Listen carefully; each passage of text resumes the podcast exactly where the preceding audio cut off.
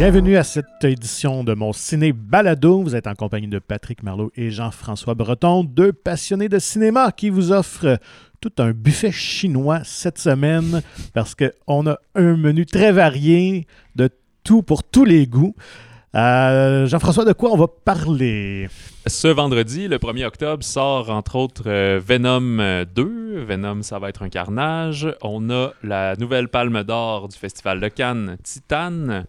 Il y a le, le- le- le film dérivé de la série des Sopranos, euh, Les Cinq criminels de Newark, et la comédie d'animation, La famille Adams 2. Donc, comme vous pouvez voir, on va aller dans toutes les directions euh, pour cette présente édition. Mais avant de parler plus en profondeur de ces nouvelles sorties, ben, on va faire un petit tour d'horizon euh, de l'actualité cinématographique qui, somme toute, a été euh, assez tranquille cette semaine. Des fois, on est habitué à plein d'annonces, mais là, il y en a plus une qui a retenu notre attention. Et si on se fait un peu sur les réseaux sociaux, de plusieurs internautes quand même, parce que on doit se dire c'est une franchise un peu culte quand même du jeu vidéo. Oui, c'est un, bel objet de curiosité déjà. C'est Super Mario Bros. Super Mario Brothers qui aura le droit à, un deuxième essai cinématographique. Alors peut-être vous souvenez-vous euh, du, du- du chaos euh, du film en prise de vue réelle de 1993. Est-ce qu'on doit s'en souvenir, Jeff? Ben, pour prendre- certains, c'est c'est devenu un so bad it's good. Ouais, Ou sinon, juste un- une vulgaire adaptation qui ne rend pas du tout hommage à l'univers où il y a eu beaucoup de liberté dans, dans les choix euh, artistiques et scénaristiques. Ben, c'est sorti à l'époque où il y a comme beaucoup d'excès dans le cinéma populaire américain, là, au tournant des années 90, où les effets visuels étaient encore dans son enfance. Donc, il y avait beaucoup de d'essais, mais c'était pas toujours réussi. Moi, je dois avouer que j'ai jamais vu le film. euh, principalement, ben, j'étais un peu plus vieux, mais surtout parce que euh, je dois confesser que je déteste Bob Hoskins. C'est un comédien que je n'aime pas du tout et qui m'empêche même d'aimer euh, Qui veut la peau de Roger Rabbit, que je sais que beaucoup de, de- de personnes de mon âge adorent, mais non, je suis pas capable, ce comédien-là.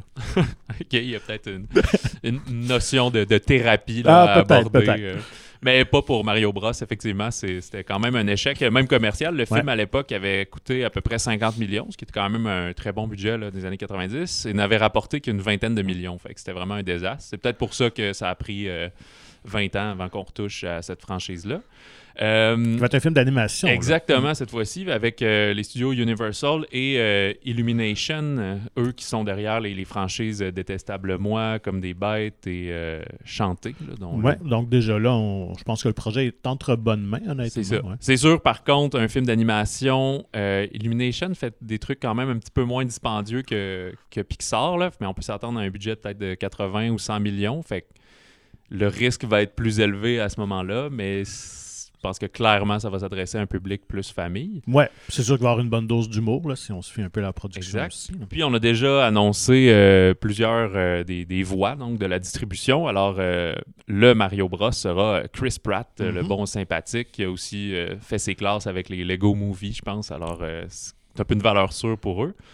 Et euh, une des nouvelles euh, coqueluches, euh, Anna Taylor-Joy, là, qui était entre autres dans la série de Queen Gambit, Ouais. euh, qui sera la princesse Peach. On a Jack Black en Bowser, Seth Rogen en Donkey Kong, euh, Charlie Day, qui est connu aussi pour la série It's Always Sunny in Philadelphia, qui sera Luigi, et euh, plusieurs autres. On parle même que le fameux euh, Charles euh, Martinet, qui est la voix des jeux vidéo du célèbre Here We Go et toutes ces choses-là, aurait un petit caméo Ah. d'une certaine manière, mais on n'en sait pas plus. Alors, euh, on a le temps d'attendre avant d'avoir une première bande-annonce parce que c'est pour Noël 2022, là, donc dans Ok. hein, 14 mois là, à peu près.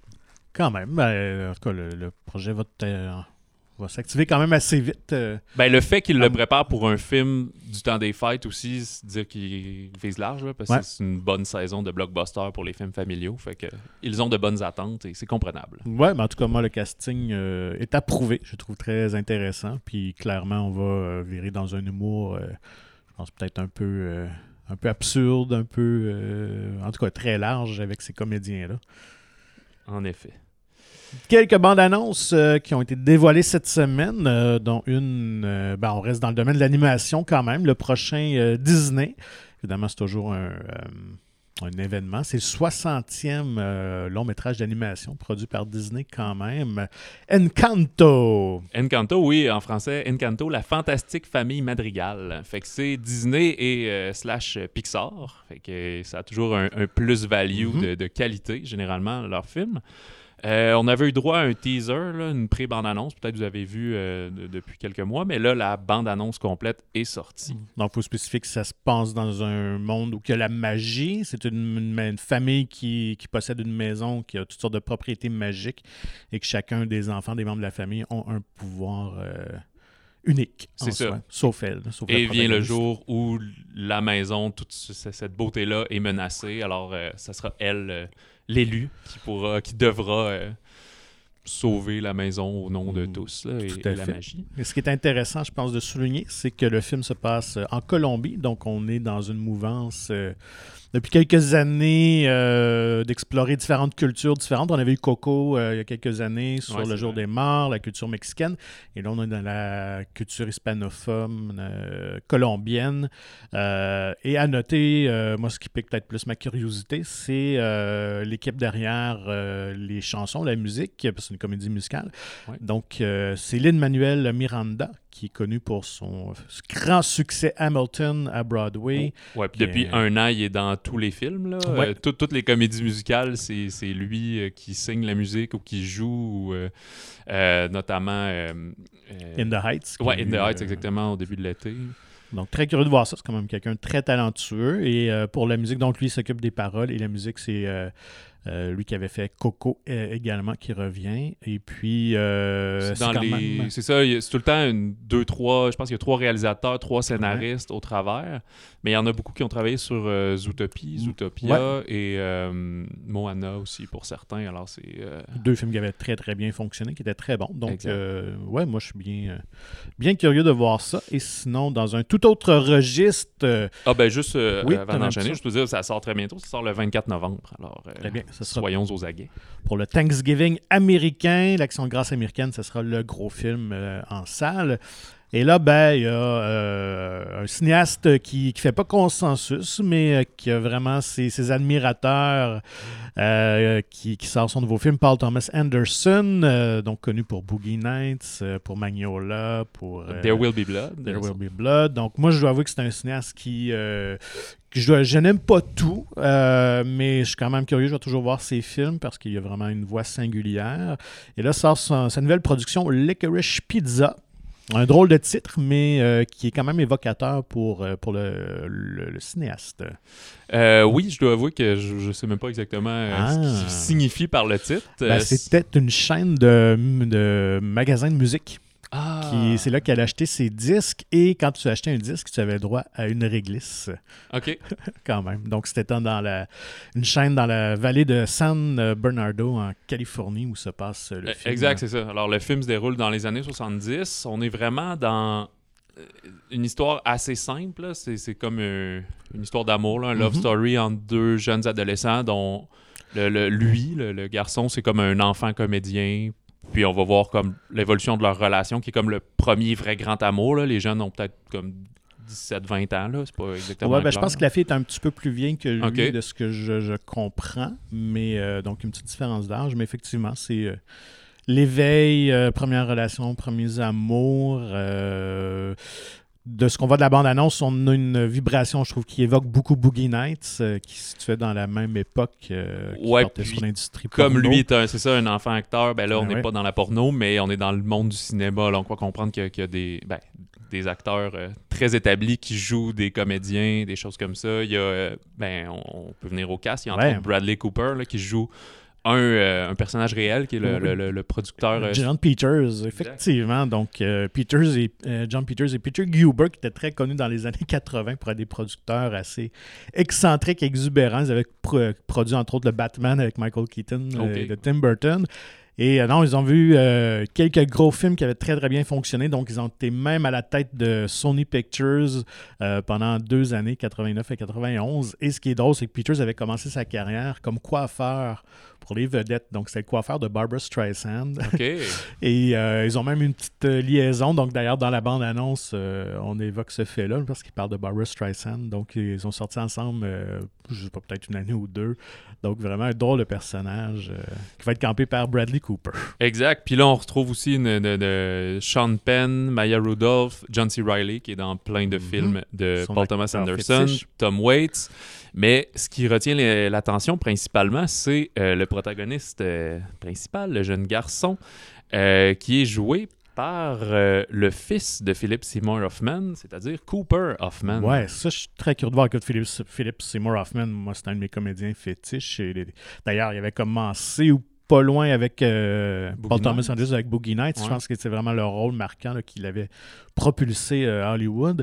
Euh, donc, malheureusement, qui est décédé, ça fait déjà peut-être moins 7-8 ans, sinon pas. euh, Euh, ouais, j'ai pas noté, mais je près, là. En tout cas, il est mort quand même jeune, à Mm. 50 ans. Ouais, c'est ça. Donc, euh, très curieux de voir donc euh, son, son garçon euh, qui a l'air vraiment d'être. euh, d'avoir une belle gueule euh, cinématographique, là. Passe Oh. très bien à l'écran. Ouais, puis c'est son premier film. Premier- ouais, projet, c'est ça, euh, ouais. Euh, elle, la jeune fille, euh, c'est euh, Alana Haim, qui est une musicienne qui vient aussi. elle a un, un groupe avec ses sœurs, puis Ouais. ils sont dans la, vallée de San Fernando. Là, fait que c'est. Ouais. Et d'ailleurs, ce que j'ai lu, c'est que pourquoi qu'elle a été choisie, c'est que Anderson a réalisé beaucoup de leurs clips vidéo. Donc, Ah. c'est là le lien. Parce qu'elle aussi, je pense qu'elle débute. Je pense pas qu'elle a jamais tourné dans, dans une œuvre de fiction. Ben, ou un rien film, de, de notable. Euh, Ouais. Puis, au- si on peut euh, conclure, une partie que j'aime bien, euh, pour la musique, c'est encore. pas la musique de la bande-annonce, là, c'est. Life on Mars de David Bowie, mais la musique du film sera encore signée par Johnny Greenwood, qui est le guitariste de Radiohead. Ben, le- le- pas le guitariste-chanteur, évidemment. Et lui, il a fait la musique des comme quatre derniers films de, de Paul Thomas Anderson euh, depuis There Will Be Blood, en fait. Puis lui aussi, Paul Thomas avait réalisé plusieurs projets ou vidéoclips pour Radiohead, fait que ça doit être une, une amitié, une relation qui a commencé à ce moment-là. Puis euh, en fait, euh, peut-être euh, on le mentionnera au cours des prochains épisodes, ou je le mentionnerai, mais Johnny Greenwood, euh, avant, faisait presque juste les trames sonores pour euh, Paul Thomas Anderson, mais cette année, il en fait comme trois ou quatre films, là, incluant celui-là, fait que peut-être une petite pause de Radiohead, puis sa carrière derrière l'écran est lancée. Ouais, des fois, ils cherchent euh, ces artistes-là à se renouveler euh, constamment. Puis, euh, des fois, c'est des rencontres qui mènent à toutes sortes de projets. Il n'y a pas encore de date de sortie officielle, Ben, hein, si je ne me trompe pas. Ben, ce que j'ai vu, c'est que ça sent le film à Oscar. Mm. Alors, ça va être une sortie limitée là, en novembre, là, autour de Thanksgiving. Que Dans ce temps-là, ça sort à New York, à Los Angeles, juste assez pour être éligible pour les Oscars. Puis la sortie large va être peut-être au temps des fêtes ou début janvier. là, comme ça, ils planent sur le. Sur le, ils surfent sur les nominations qu'ils vont espérer avoir dans multiples catégories, ce qui est souvent le cas pour euh, PTA euh, et ses films d'ailleurs. Tout à fait. Donc, euh, à suivre. Et restons ben, dans justement un nouveau film qui prend l'affiche cette semaine, dont on retrouve également une progéniture d'un comédien qui, lui, c'est encore plus spécial parce qu'il reprend le rôle de son père. Exact, c'est euh, avec les saints criminels de Newark, The Many Saints of Newark. Newark est en banlieue de- du New Jersey. Ou est-ce qu'on peut appeler ça euh, les Sopranos de Beginning? Ça pourrait être à peu près ça. C'est c'est le concept du film. C'est un, un prequel, une- un, un antépisode qu'on appelle. Alors, ça se passe euh, avant la, la série de Sopranos, qui est une série iconique qui Mm. a, j'oserais dire, propulsé la chaîne HBO. Là. Tout à fait. Il y en avait d'autres, mais c'est de 99 à 2007 que l'émission a Ouais. joué. Ça et Sex, de- Sex and the City ont été les deux euh, séries marquantes là, qui, qui renouvelaient le, le genre et télévisuel et surtout qui amenaient une télé très adulte, sans non censurée, ce que les gros réseaux américains là, euh, n'ont pas le choix. Là, donc, Puis euh, c'était aussi, euh, ben, parenthèse, là, la- l'ère du DVD, là, quand on achetait les séries, Ah oui. moi, je me souviens, ben, c'est autre chose, les 24, euh, les ça, les Sopranos, là, les gros coffrets, les Sex and the City, il y a plusieurs, plusieurs appartements que j'ai visités qui avaient ces coffrets-là. Puis ça renouvelait, le, le- renouvelait un peu le, le genre du, du film ou en fait la série de la mafia, de l'histoire de la mafia quand même, parce que c'était c'est quand même une série qui était assez originale. Euh, Donc, euh, qu'est-ce que ce film-là va apporter peut-être de plus ou va nous faire comprendre de plus à la série? Ben, ce qui est intéressant de savoir, c'est que le film est fait de bonne foi. C'est le créateur de la série, Mhm. David Chase, qui est à l'origine du film. C'est Alan Taylor qui réalise, qui a réalisé ben, plusieurs des épisodes. C'est rare une série qui est réalisée euh, tout le temps par la même personne. Euh, la promotion est faite beaucoup aut- autour de justement euh, Michael Gandolfini, qui est le fils du défunt James Gandolfini qui jouait Tony Soprano. Fait que, comme tu as dit précédemment, il reprend son rôle euh, comme dans sa jeunesse. Mais le récit du film tourne pas autour de lui. On, on mise beaucoup pour aller le voir, mais il est, Ouais. il est un personnage secondaire important puisqu'on sait que plus tard va devenir le centre d'intérêt de la série. Mais euh, le récit se déroule plus autour du, de Dicky Moltisanti, pardon, qui est le, le père du personnage de Christopher Moltisanti qu'on verra plus tard dans la série. Alors, euh, c'est beaucoup autour de ça. Il y a- on a amené plusieurs comédiens euh, connus. On a John Bernthal, là, qui était dans Ouais. Punisher, Walking Dead. Vera Farmiga, dans- connue pour la, la conjuration, Une principalement. actrice que j'adore beaucoup. Elle est toujours bonne euh, dans tout ce qu'elle fait. là. Exact. Ben, D'ailleurs, c'est un des points forts du film. C'est elle. Euh, juste pour finir, il y a aussi Corey Stoll, euh, qui est. euh, on l'avait vu entre autres le- le- le- être le vilain dans le premier Ant-Man, mais il, y a une gueule d'acteur qui est dans beaucoup de films, souvent en personnage secondaire. Et Ray Liotta. On peut pas faire un film de mafia Ouais, sans Ray Liotta, là, qui était dans Goodfellas notamment. Je pense qu'il est mon top film de la mafia. je C'est ça. dois- ouais. Fait que le défi du, du film des comédiens, c'est pas de créer des personnages, c'est d'en fait imiter ou mimiquer des personnages qui vont avoir 50, 55 ans plus tard, mais que là, qu'il faut les faire quand ils en ont comme 25, 30. Alors, euh, Vera Farmiga est incroyable pour ça. Elle qui joue comme la, la- mère de famille, dans le fond. Donc, la, euh, ouais, ce qui se trouve être la mère de Tony Soprano et de ses frères. Euh, le film est bien, mais on se mentira pas, ça s'adresse principalement à ceux qui ont vu la série. Ou si vous êtes intéressé à la série, ça peut être un point d'entrée intéressant, puis que vous y mettez quelques jours après. Si vous cherchez juste comme un film de mafia, euh, vous allez être un peu perdu au sens où les, les personnages font beaucoup des références qui va arriver plus tard, des clins d'œil. Euh, donc, ça passe vite, le deux heures, pour présenter tous ces personnages-là, cette histoire-là. Alors, c'est c'est ça, c'est vraiment un, c'est un antépisode. Fait Mm. que faut avoir de l'intérêt pour l'ensemble de la série. Donc, c'est peut-être, au final, ça aurait peut-être été mieux servi de refaire une mini-série, peut-être euh, pour HBO, une plateforme X. euh, Euh, que- La question se pose. euh, par contre, euh, justement, on se demande s'ils vont pas en faire d'autres. Mais là, ça va Ouais. dépendre du, du- d'un succès commercial ou pas, parce que y- la porte est ouverte. là. Il y a un, gap, il y a un fossé à, à combler là, entre la, la fin du film et le début de la série, quand même, si on veut approfondir les, les personnages et leur évolution. Donc, pour les amateurs du genre et surtout de la série télé, euh, qui sont légion, parce que c'est une série que, encore aujourd'hui, euh, j'en entends parler dans mes cercles d'amis. euh, donc, les scènes de Newark à voir. On va tomber dans un tout autre registre, beaucoup plus léger. un film de super-héros, mais qui n'en est pas vraiment un. Donc, Venom 2. Euh, donc, c'est le retour du d'espèce de personnage qui ressemble à Spider-Man, euh, mais qui n'est pas Spider-Man. euh, Le symbiote. Ouais, donc une espèce de créature extraterrestre euh, qui, qui fusionne avec un personnage. Donc, euh, le premier film euh, avait quand même très très bien fonctionné au box-office, même si euh, les critiques étaient pas mal toutes unanimes que c'était Mitigé, ben, en fait, c'est un vrai succès box-office. Ouais. Ça avait coûté à peu près 100 millions. Puis ça avait rapporté comme plus de 850 dans le monde. Fait que je me, il me semble en Chine, ça avait le- cartonné. Effectivement, c'est le gros, gros succès a été en Chine. Je pense que c'était comme plus de 300 ou 400 millions, ce qui était vraiment énorme. Donc, évidemment, on a voulu euh, créer une suite. Est-ce qu'elle était nécessaire? Est-ce que les gens l'attendent tant que ça? Ben, on verra. On verra dans les prochaines semaines s'il connaîtra le même succès. Donc, avant de peut-être parler un petit peu du film, moi, je vais juste faire un petit retour sur euh, qui est Venom quand même, parce que c'est un personnage euh, en bande dessinée qui est une figure très marquante euh, de l'univers Marvel. Et vous allez me dire, Patrick, mais, mais pourquoi que Venom n'est pas dans les films de Marvel? Ben Ben, oui, c'est- Patrick, pourquoi? ouais, merci, Jeff. Euh, ben, c'est un peu compliqué parce qu'à l'époque euh, où, avant que Marvel ne possède son propre studio euh, cinéma et que produisait leurs films, ben, ils vendaient les droits de leurs personnages. Et donc, les droits de Spider-Man avaient été vendus, euh, à, à l'époque, on va faire un petit aparté, a été vendu à MGM dans les années 90.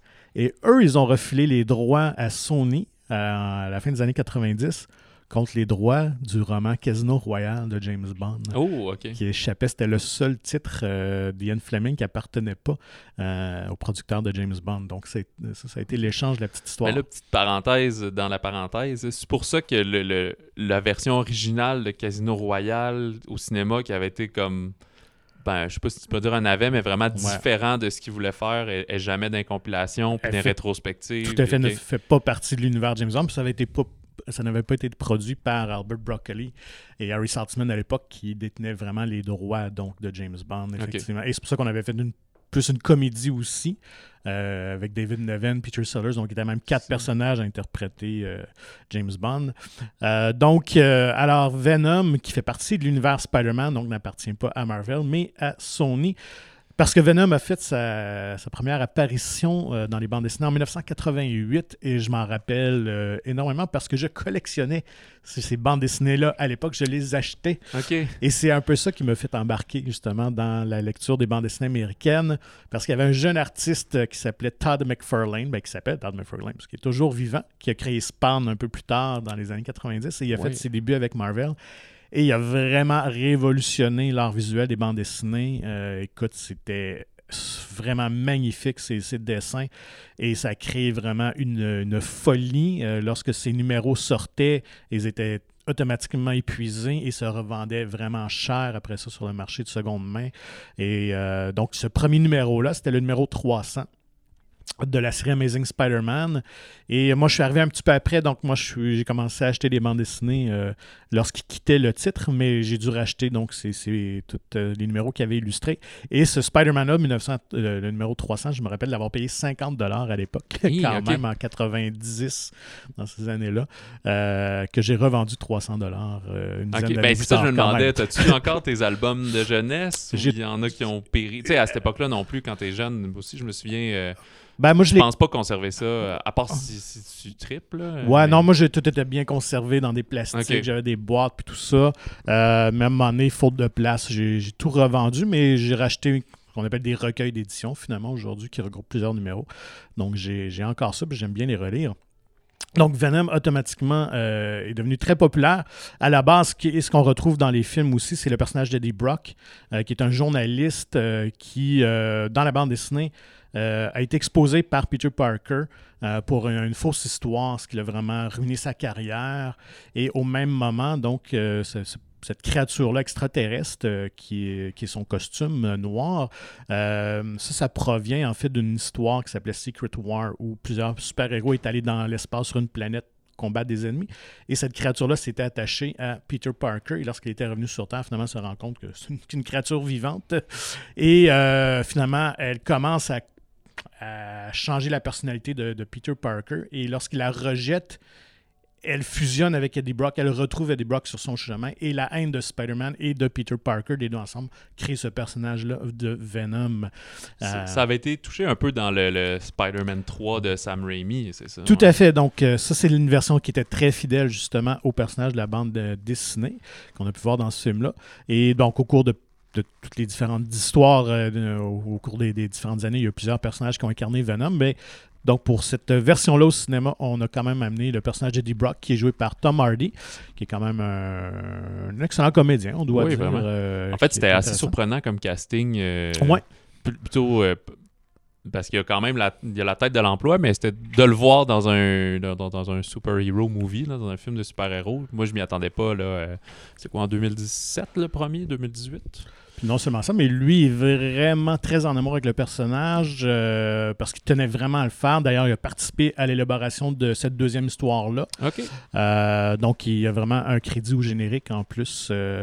Donc, qu'est-ce qu'on retrouve dans ce deuxième film-là? Ben, là, on va retrouver un Venom puissance 100 ou 1000, qui est un autre personnage qui s'appelle Carnage, qui est le Venom rouge, parce que dans le fond, Venom est noir et Carnage est rouge.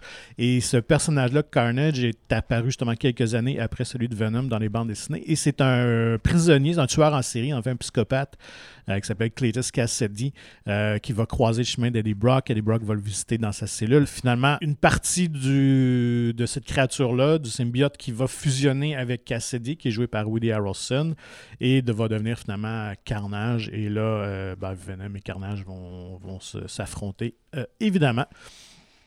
Euh, à noter qu'on retrouve euh, un autre super-héros, qui est ben, une super-héroïne ou une méchante plutôt dans, Ouais. dans le film, c'est Shriek, qui va être jouée par Naomi Harris, qui est une comédienne qu'on avait vue dans les Pirates des Caraïbes, Entre qui autres, jouait ouais. la sorcière. euh, donc, Shriek, qui est un personnage qui, qui est vraiment de seconde main, là, mais qui est apparu dans les années 1990 aussi. Et elle, elle peut contrôler le son. Donc, elle, c'est la, la blonde de, de- de Carnage. Fait qu'on a un duo de vilains là, pour euh, Ben, c'est souvent le Venom, cas. hein. qui est un anti-héros finalement. Ouais, là, tout c'est à ça. fait. Là, puisque Spider-Man est comme pas dans cet univers-là pour plein de raisons euh, de licence et, et de droit et de prêt. Mais euh, c'est ce qu'on va voir. Parce que là, euh, évidemment, il y a, euh, ben, pas une rumeur, mais ça circule vraiment qu'une euh, qu'une scène post-générique, comme c'est Ouais, toujours le cas ça. dans ces films-là, parce qu'on veut toujours euh, nous, nous mettre en bouche pour le, le prochain volet. Et c'est pas un secret que Sony veulent intégrer Spider-Man dans l'univers de, de Venom. Donc, et ils peuvent le faire parce que Spider-Man leur appartient. Et non seulement ça, mais Tom Holland, qui incarne Spider-Man dans l'univers Marvel, est sous contrat avec Sony. Et il est partagé avec Marvel. Donc, C'est ça, euh, c'est eux qui le prêtent à Marvel pour qu'il soit dans les, les Avengers. et Tout autres, à fait, tout à fait. Donc, ils peuvent très bien intégrer euh, dans cet univers-là. Je pense que c'est ce qui va arriver, honnêtement. Ben, la tagline du film, là, le- le- le- l'accroche sur laquelle on met, c'est euh, Universe expands, donc Ah. l'univers s'élargit. Voilà, voilà. Donc, Alors, soyez pas surpris qu'on voit peut-être un, un lien vers euh, l'arrivée de- du Spider-Man de Tom Holland dans un Venom 3, probablement. Euh, à noter que le film euh, n'est pas réalisé par euh, Ruben Fleischer, qui avait tourné le, le premier film. Euh, ce cinéaste- cinéaste-là était surtout connu pour euh, ses deux Zombieland, Oui, vrai. euh, que j'avais beaucoup apprécié. D'ailleurs, c'est à cause du tournage de Zombieland 2 qu'il n'a pas pu faire le deuxième Venom, euh, Venom. mais on est allé chercher quand même euh, un autre choix curieux euh, que j'aurais pas pensé a priori, c'est Andy Serkis. C'est vrai qu'on connaît plus pour son, ses talents de motion capture et ben, d'acteur, mais beaucoup euh, tout euh, Gollum dans Les Seigneurs des Anneaux. euh, César. César, c'est ça, le plan des singes. Puis on a fait. Capitaine Haddock. Oui, voilà. Peut-être aura-t-il finalement un deuxième un jour. Ah oui, ça. Euh, cela dit, ouais, fait que c'est sa deuxième réalisation. Il avait fait un drame Breed, là, Inspire, il y a plusieurs années. Euh, Ouais. Plusieurs années, il y a, non, 4-5 ans, mais qui était passé un peu plus sous Ben, le il, radar. a, il avait fait aussi une version de, du livre La Jungle, le Jungle Book. Ah, qui vrai, est, ouais. euh, mais finalement qui n'avait pas été sorti en salle ou vraiment une sortie très limitée parce qu'il était sorti la même année que, que l'autre version de Disney par Favreau. Mais euh, ouais, on sent qu'une volonté de, de devenir un réalisateur de plus en plus. Ben, peut-être que dès qu'il y a du CGI et euh, tout, il est là.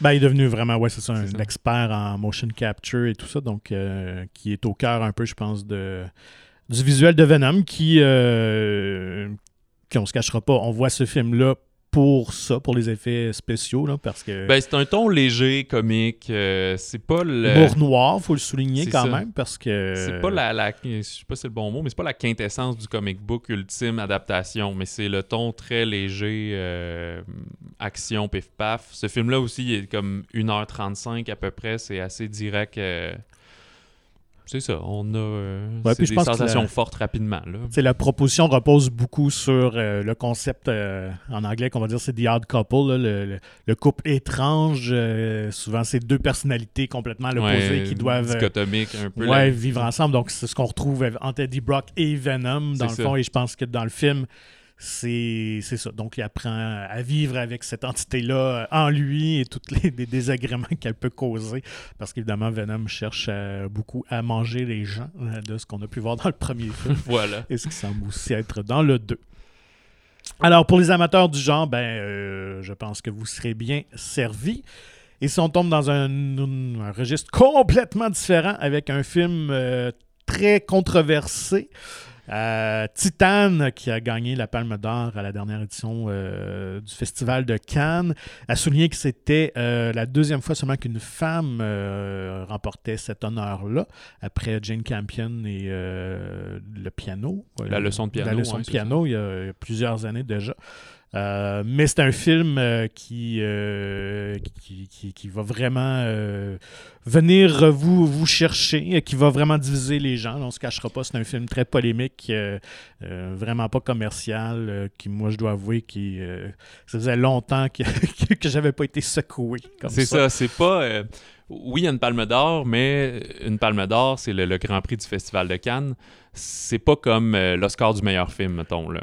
Ben, déjà, il y en a un qui, que c'est un festival de cinéma, puis l'autre, c'est une cérémonie de, de Ouais. post-année. là, Mais euh, souvent, quand on va voir l'Oscar du meilleur film, c'est un film que tout le monde va être invité à aller voir. Qui Là. est plus Mettons, le-. Ouais, ou d'ailleurs, justement, le, le- le- Green Book, euh, le livre de Green, qui avait.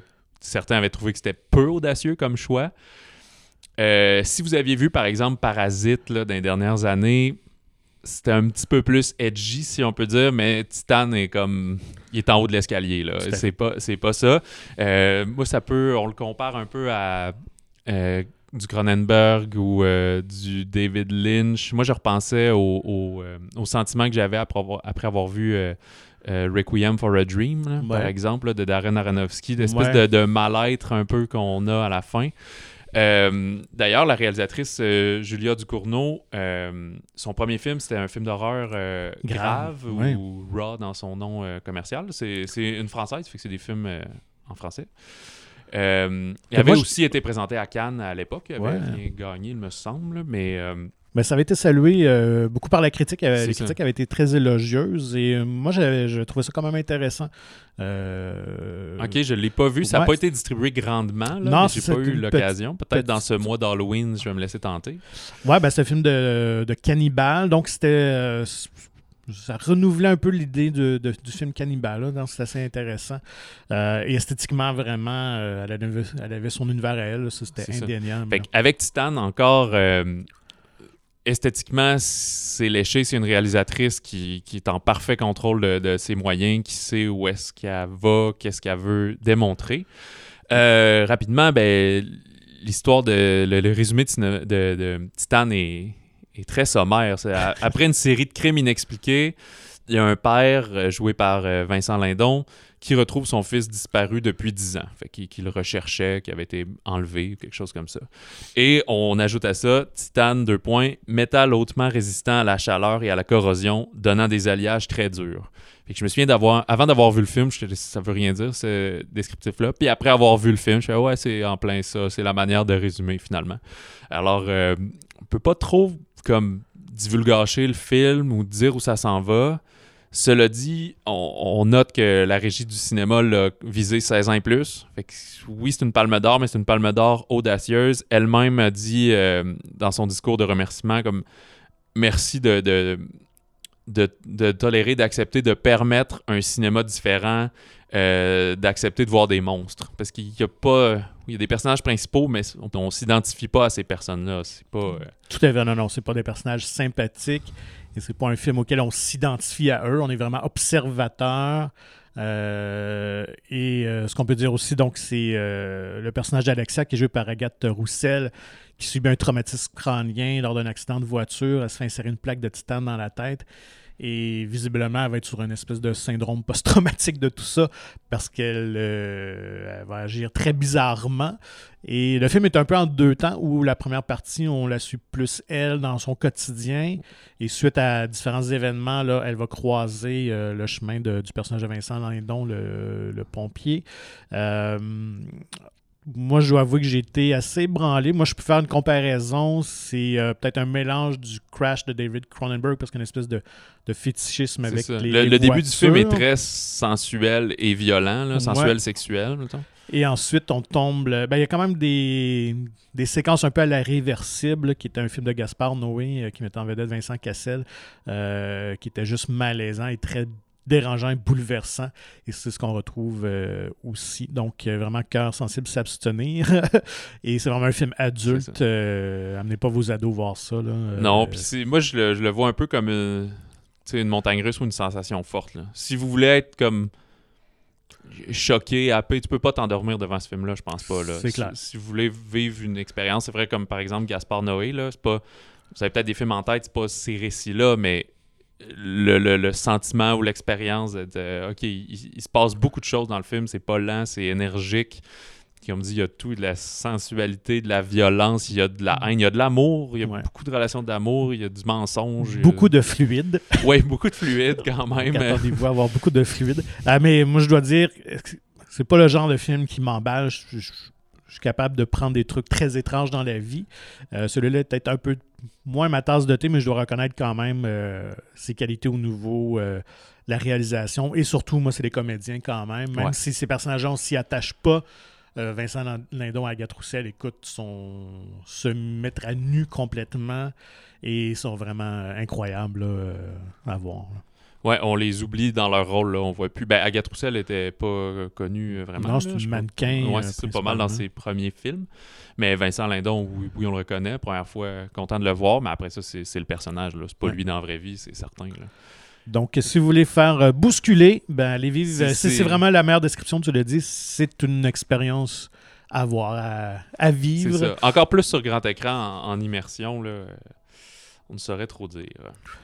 Et on termine ça ben, avec Plus un léger, film un beaucoup plus léger euh, pour euh, les familles qui recherchent peut-être un petit divertissement euh, au cinéma. Donc, c'est le retour de la famille Adams, la famille étrange et macabre qui, qui baigne dans, dans l'humour un peu noir. Donc, deuxième volet. Et, le premier était sorti il y a peut-être deux ans à peu près. Un petit ans. peu plus, là. Ouais, On a- on a donc, pas à nos affaires, là, mais ouais, je pense 2016. qui avait 17, été quand même un succès surprise. J'étais étonné de voir euh, un de Que le projet existait, Ouais, ouais, qui existe, en, en plus sous forme d'animation. Parce qu'on se rappelle qu'il y avait eu euh, euh, deux films et quelques autres dérivés directs pour la, la vidéo dans les années 90, qui avaient quand même été bien appréciés, qui avaient connu un bon succès. Euh, et donc, euh, la première version animée de la famille Adam avait bien fonctionné. Donc, on les retrouve cette fois-ci euh, qui partent en vacances à travers les, les États-Unis. Donc, Marty Shea Gomez trouve que leurs enfants vieillissent rapidement et pour en profiter une dernière fois, euh, vu qu'ils sont rendus des ados ou presque, donc euh, de, de parcourir les États-Unis. Alors, ils sortent leur camper et par toute la famille. Donc, euh, un peu une vibration des films National Lampoon Vacation.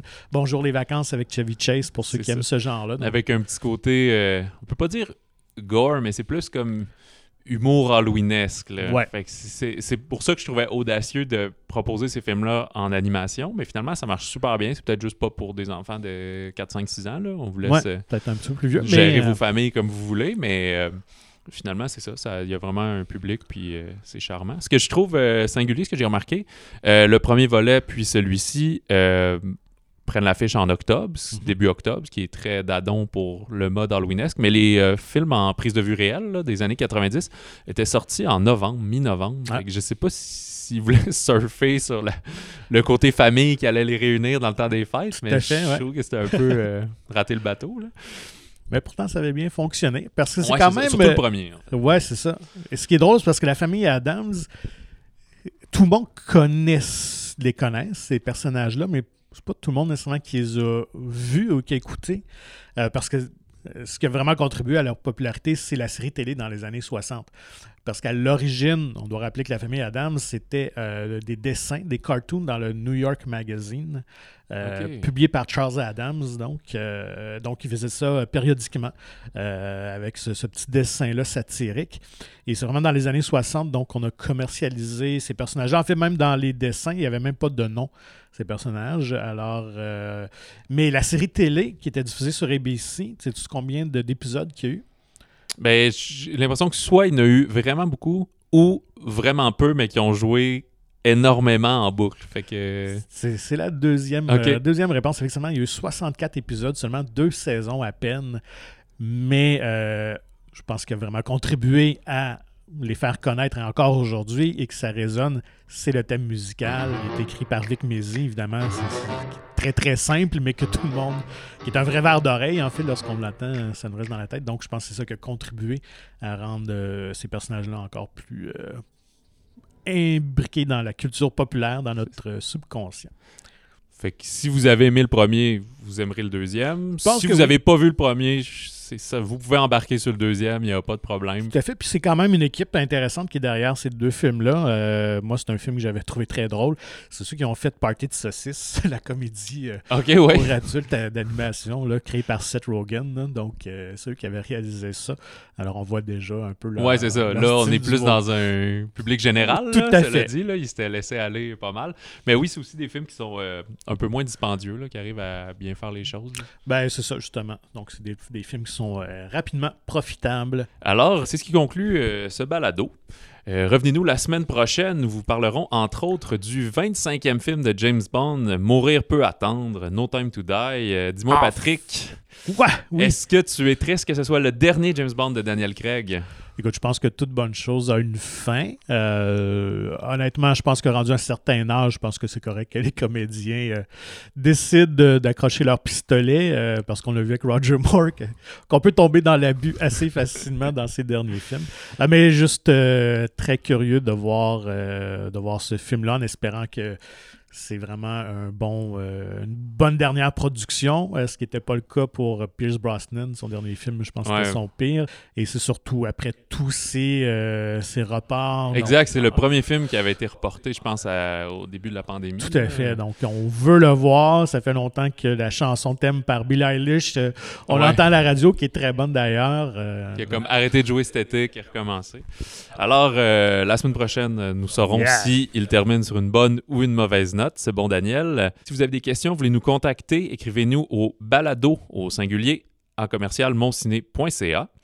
Et nous vous invitons également à vous procurer gratuitement le magazine Mon Ciné, qui est disponible en version numérique ou en version physique euh, dans la plupart des cinémas de la province, et ou visitez le monciné.ca pour plus d'informations.